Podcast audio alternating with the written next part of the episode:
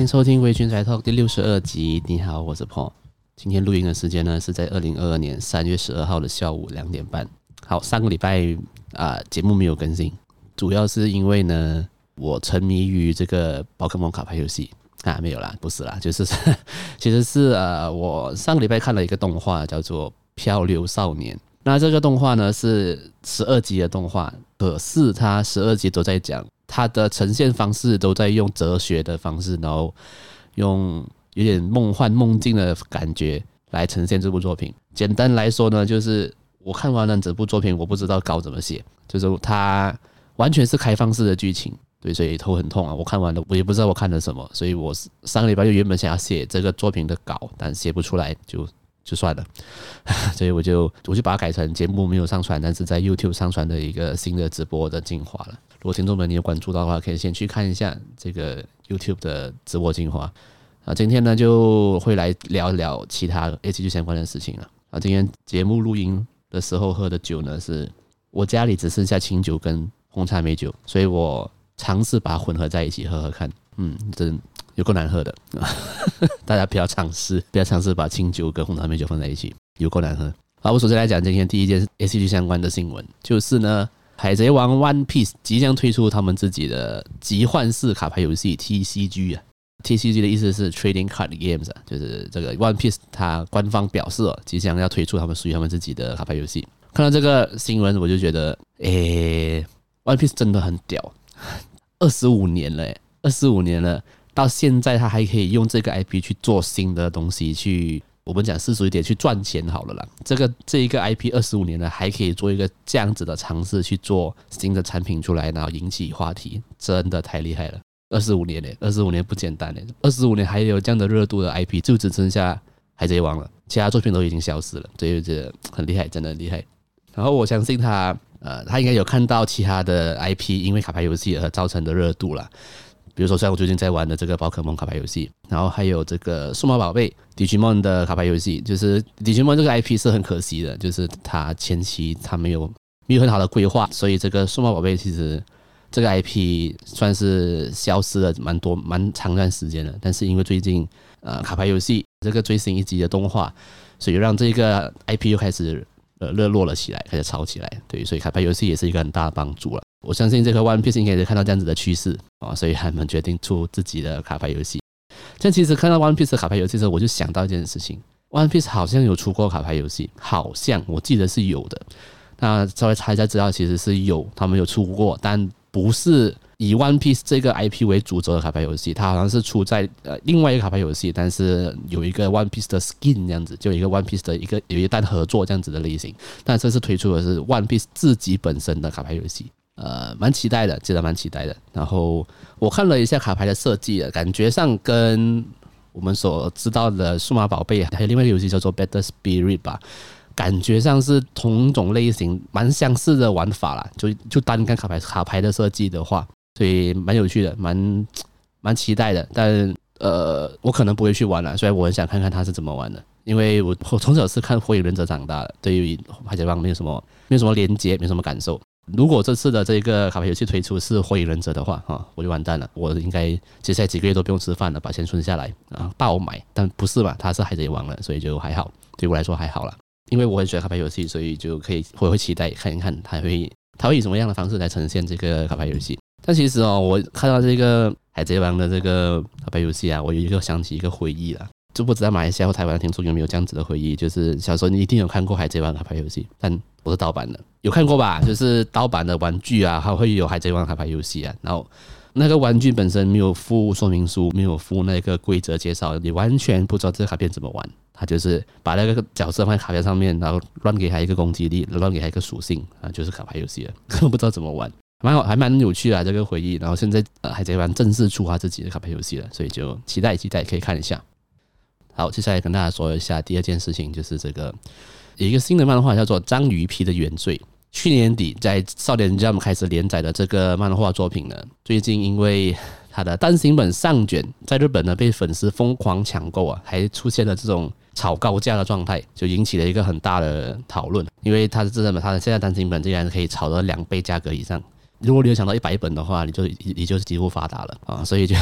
就是以投资报酬率来讲，两倍是非常多的。那 如果你在这个时候抢到了这些漫画，然后你现在卖两倍，哦，有你就赚到一大笔钱了。这个漫画家的名字笔名叫做泰山五，泰山 Five。他这个漫画的封面呢，就是一个小女生在哭。我看到这个新闻的时候，我就出自于好奇，想说怎么会一个日本漫画怎么会有这么样的一个疯狂的状况？然后我就打开了这个 这个电子漫画哦，电子漫画的 M，我再来看一下。我坐在这里真的要认真认真的跟各位听众说，如果你现在的心理心智状态，就心理状态不是很好的话，千万不要看这部作品，千万不要看这个漫画。在这里不是不是因为他很他做的很烂，所以我希望大家不要浪费时间，不是，是因为这个作品它太太黑暗了，非常非常的黑暗，非常的忧郁啊，非常的难过。整个漫画里面所提及的东西就是校园霸凌。家庭纷争、心理疾病、少年犯罪，就是所有你想象得到的最黑暗的事情，都全部塞在漫画里面，非常的难过。看完的时候是真的很难过了，在这里真的是要奉劝各位听众们，它是一个很值得看的漫画，但请你在你的心理状态比较平平稳、正常的时候才去看这部漫画，才不会那么的受打击。这是一个很难过的漫画，非常难过。如果刚好你的人生经历有对应到里面的角色的话，你会很难受，因为里面讲到霸凌我，我多少可以理解嘛，所以就看完很难过啊，看完是非常难过的，所以大家可以自己斟酌一下。好，我们休息一下，马上回来。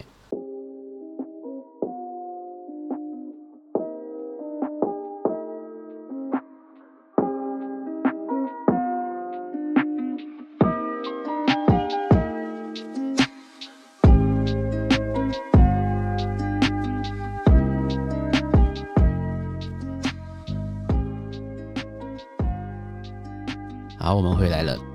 节目的后半段呢，我想要跟大家分享。前几天我去看了这个《咒术回战》的剧场版，就是电影《咒术回战零》，一直都在关注这一个电影上映的日期啊，还有相关的新闻。但是我蛮后悔的，我没有去抢到这次的 fan screening 的那个播放场。我我有看到那个 fan screening 的可以拿到的那些周边，蛮赞的，但很可惜。那在在这边，希望听众们如果有听到的话，如果你如果你有多的，如果你有多的这个周边要卖我的话，可以可以私信我，拜托。OK，这个电影，我觉得我可以先讲结论啊，就是这一部电影看完有什么感受的话，是很爽的，是一个很看完很爽的电影。呃，不知道大家有没有还记不记得，就是你第一次进到电影院看了你的第一部剧场版电影，可能你的第一部电影是《海贼王》。或者是火影忍者啊，都有可能。大家还记得你第一次到电影院里面看一部你喜欢的动画的电影版吗？我觉得《咒术回战零》它有带给我这样子的感动，我好像回到去小时候第一次进到电影院看了第一次看到火影忍者的电影版在大荧幕上呈现出来的感觉。《咒术回战零》这部电影虽然套路还是一样啊，剧场版的公式都是那样嘛，对不对？就是而且会有一些小故事、新的角色之类，然后。开挂哦，一拳打爆敌人这样子，都差不多类似这样子的公式了。但是《咒术回战》的电影真的看完很爽，它没有很强烈的像是这个《鬼灭之刃》这样子的情感的呃情感的波动嘛。《咒术回战》的电影就纯粹是一个爽片，看完真的爽爽爆。呃，其实《咒术回战零》这部电影，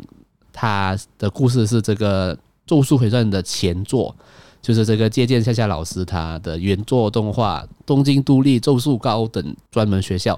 其实这部漫画就是这个《咒术回战》的前身呐、啊，算是前作吧。当时是因为这一部作品呃被大家踊跃的讨论，大家很喜欢，所以借鉴夏夏才决定在这个 Jump 上面连载，开始连载这个《咒术回战》，用回同样的世界观去呃连载一部全新的漫画，叫做《咒术回战》。所以这次的《咒术回战零》主角就不是我们的虎杖游人了啊，主主角是这个叫做乙骨忧太的这位年轻人。呃，乙骨忧太是一个十六岁的少年，他因为被特级咒灵齐本里香附身了。他在被同学霸凌的时候，不小心他的那个咒灵出来把对方打成重伤。其实他这里写重伤了，但故事里完全不是重伤吧，是应该残废了，就应该应该差不跟死差不多了。所以，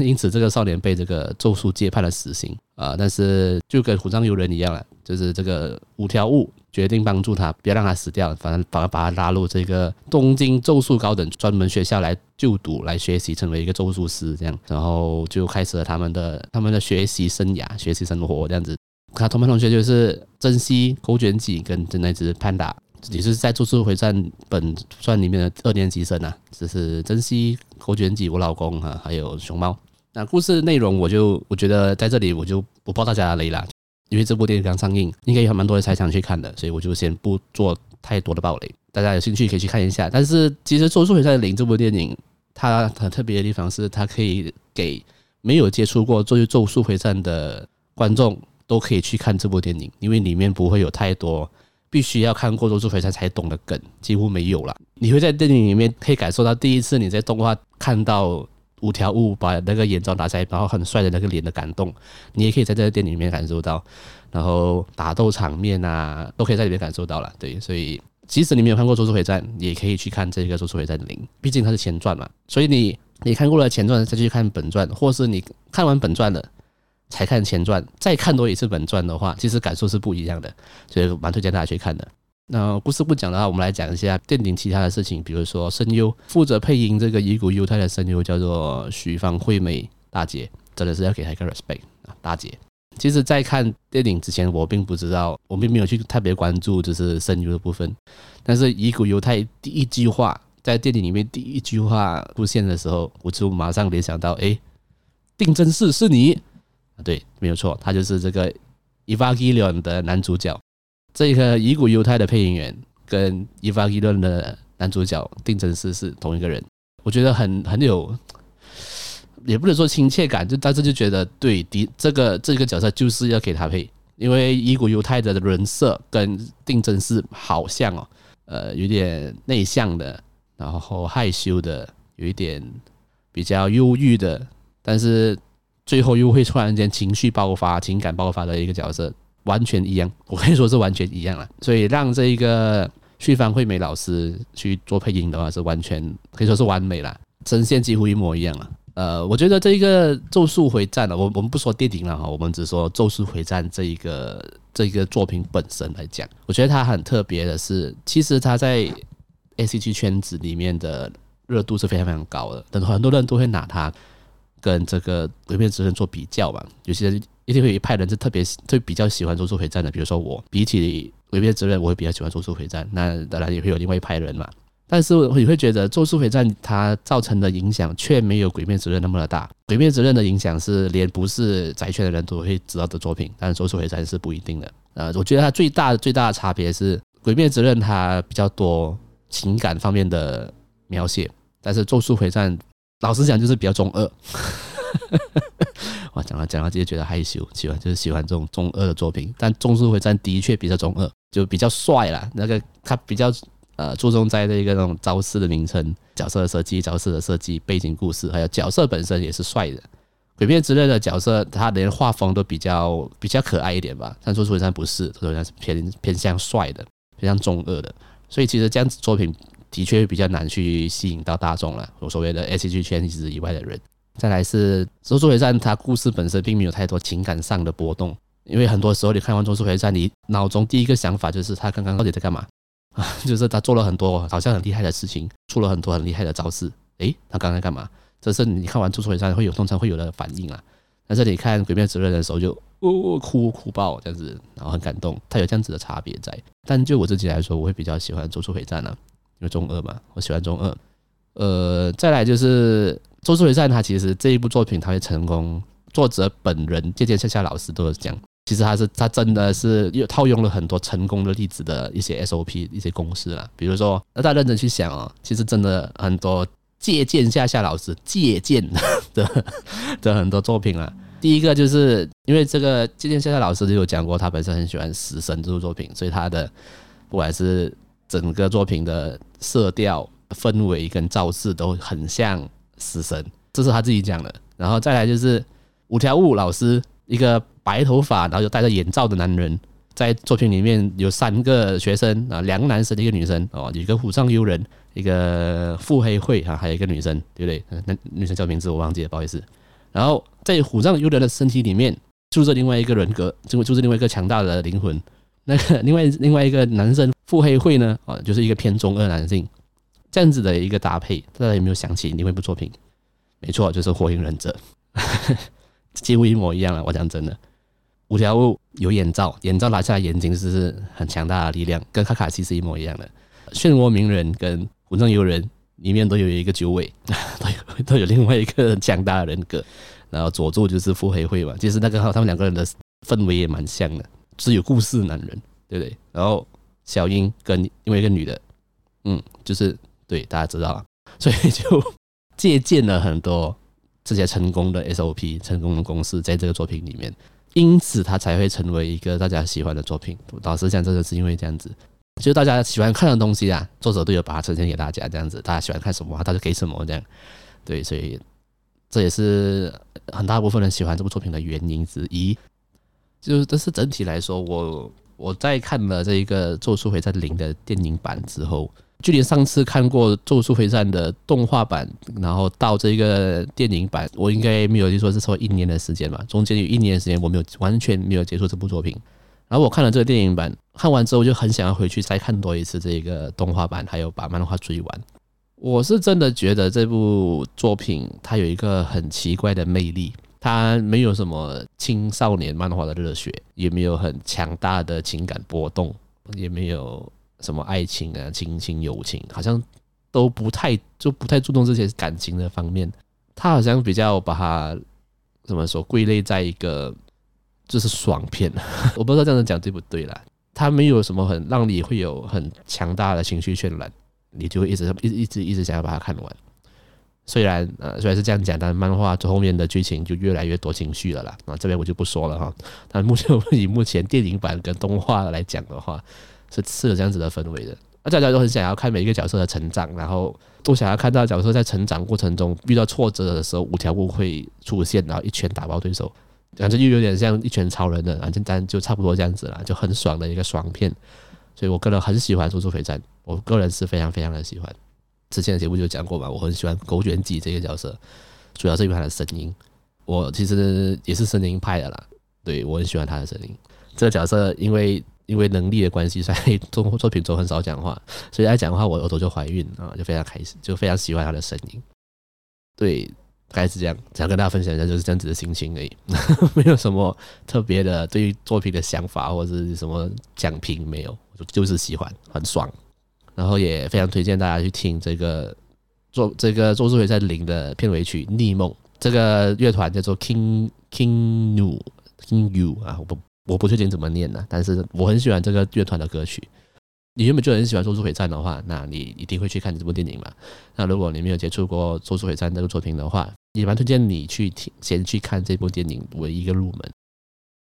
好，今天节目就差不多到这里了。如果你喜欢我的节目的话，可以在我的 Spotify 帮我按一个 Follow，那也可以在 Spotify 跟 Apple Podcast 上面帮我留一个五星评价。你也可以留言告诉我你对于节目的想法，或者或者接下来想要听我介绍什么样的作品，也可以来追踪我的 Facebook 跟 IG 上面偶尔偶尔会发一些生活的分享啦，偶尔啦哦，然后也可以来 Facebook IG 再跟我讨论，就是对于节目有什么想法，你喜欢哪一集或者你不喜欢哪一集啊，都可以来跟我讨论。然后你也可以来加入我的 Discord 群组，可以可以直接在群组里面跟大家一起分享讨论各式各样的话题。那最后，如果你觉得我的节目做得不错，你想要小额赞助我的话，可以到 Buy Me a Coffee、Buy Me a Beer，所有的链接都会在节目资讯栏下面的一个 Link Tree 的链接，那一个链接会带大家到各大平台哦。那今天的节目就差不多到这里，我下次见，拜。